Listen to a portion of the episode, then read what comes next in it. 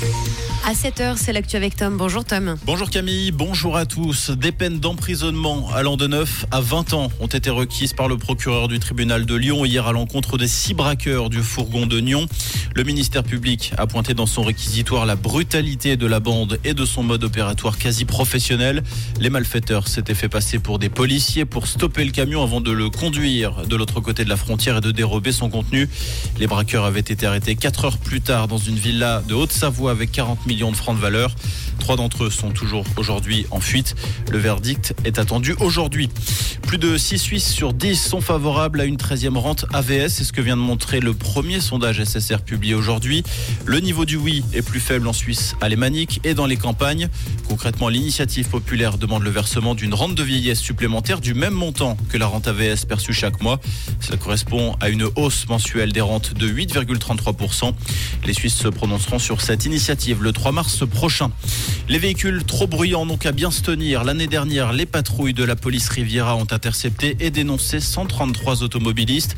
Ces actions s'inscrivent dans le cadre de la politique anti-bruit menée sur la Riviera vaudoise depuis 2021. L'objectif étant de réduire la gêne subie par la population. Des contrôles sont également menés sur les véhicules ayant subi des modifications techniques. L'Espagne est traversée par une vague de chaleur sans précédent. Le mercure a frôlé les 30 degrés hier dans les régions de Valence, de Murcie et dans le sud de l'Andalousie. Ces températures inhabituelles sont causées par la présence d'un puissant anticyclone au-dessus de la Méditerranée.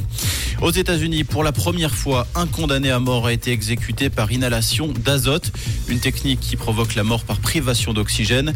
L'exécution de Kenneth Smith, condamné en 96 pour le meurtre d'une femme commanditée par son mari, a été la première de l'année aux États-Unis.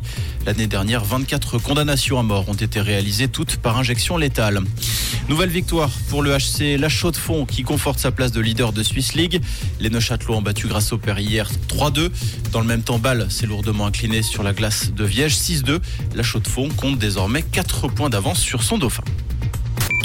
Comprendre ce qui se passe en Suisse romande et dans le monde, c'est aussi sur Rouge. Côté ciel, ce vendredi, encore de belles éclaircies en matinée avec les températures qui baissent un tout petit peu. On a 4 degrés à la Tour de Trême, 5 degrés place Saint-François à Lausanne, avec une augmentation des passages nuageux pour cet après-midi. On aura d'ailleurs pas mal de pluie jusqu'en fin de journée. On sort tout son équipement anti-pluie et je vous rassure que ce week-end, ce sera plutôt un temps sec et bien dégagé, c'est promis. Une belle fin de semaine à l'écoute de Rouge.